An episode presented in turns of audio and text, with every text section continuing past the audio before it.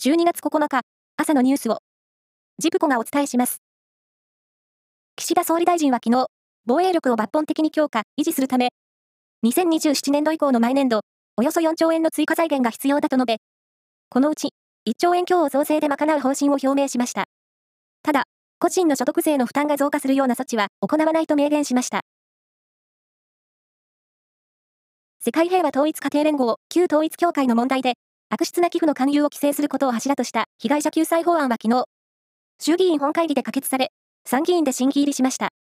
政府与党は会期末の明日、法案を参議院本会議で採決し、成立させる意向です。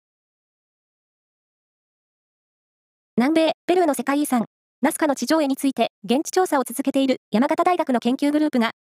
人間や動物などを描いたとみられる168点の地上絵を新たに発見したと発表しました。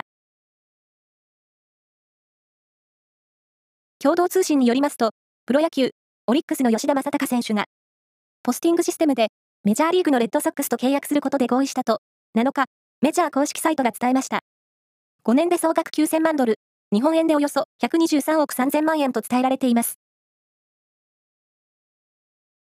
JRA 日本中央競馬会で歴代4位となる通算2613勝の実績を持つ福永雄一騎手は昨日、来年2月で引退して調教師に転身すると表明しました。福永騎手は、今日、46歳のお誕生日です。出版文化産業振興財団の調査で、本屋さんのない市町村が、全国で26%に上ることが、分かりました。全国の書店は、この10年で、およそ3割も減少していて、地方では、文化発信の場が失われるという懸念も強くなっています。大阪市にある USJ、ユニバーサル・スタジオ・ジャパンは、来年の3月に公開される予定の映画、ドラえもん、のび太と空のユートピアをテーマにした。新しいアトラクションを2月に設置すると発表しました。ドラえもんのアトラクションは2回目となります。以上です。